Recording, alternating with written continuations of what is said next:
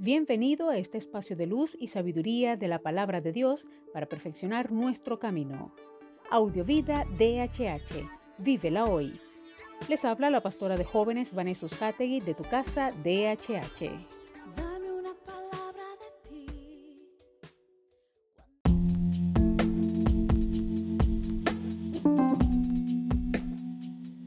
El mensaje de hoy se titula ¿Qué pide Dios de mí? Miqueas 6:6 dice: Altísimo Dios y Rey nuestro, ¿cómo podemos presentarnos ante ti? Podemos ofrecerte terneros de un año, pero no es eso lo que quieres. Podemos ofrecerte mil carneros o diez mil litros de aceite, pero tampoco eso te agrada. Ni siquiera esperas como ofrenda al mayor de nuestros hijos en pago por nuestros pecados. Pero ya Dios les ha dicho qué es lo mejor que pueden hacer y lo que espera de ustedes. Es muy sencillo. Dios quiere que ustedes sean justos los unos con los otros, que sean bondadosos con los más débiles y que lo adoren como su único Dios.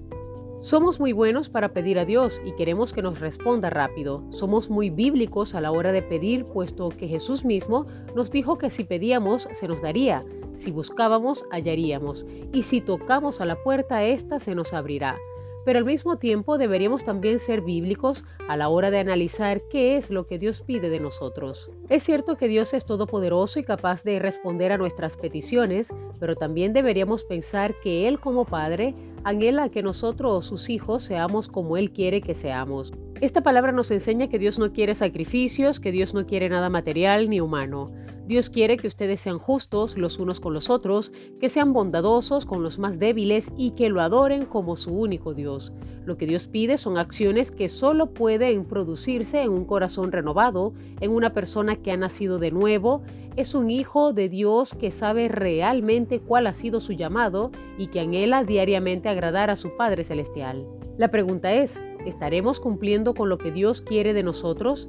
Por un momento reflexiona cuán justo has estado siendo con los demás, reflexiona qué tan bondadoso eres con los más débiles y sobre todo reflexiona si Dios es quien está en el primer lugar de tu vida.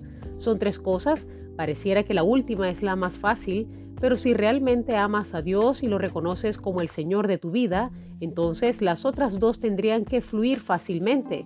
Pero si no es así, entonces debemos examinar qué es lo que está pasando.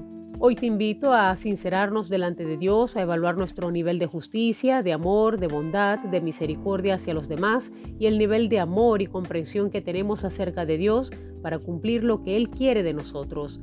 Tratemos de no ser egoístas queriendo solo que Dios nos dé. Seamos agradecidos también dándole a Él lo que Él quiere de nosotros y eso no tiene que ver con lo material o con una acción en específico, sino con un corazón que lo ame sinceramente y que viva para Él y entonces todo lo demás será más fácil.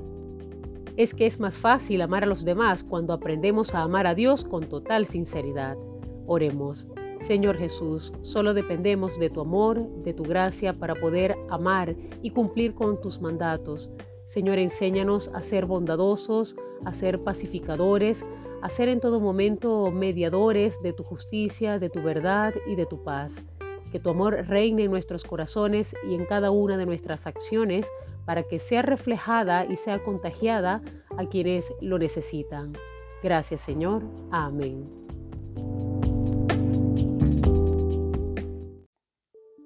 Comparte esta palabra y sea un canal de bendición en las manos de Dios para muchos. Recuerda, lo visible es momentáneo, lo que no se ve es eterno. Audiovida DHH. Vívela hoy.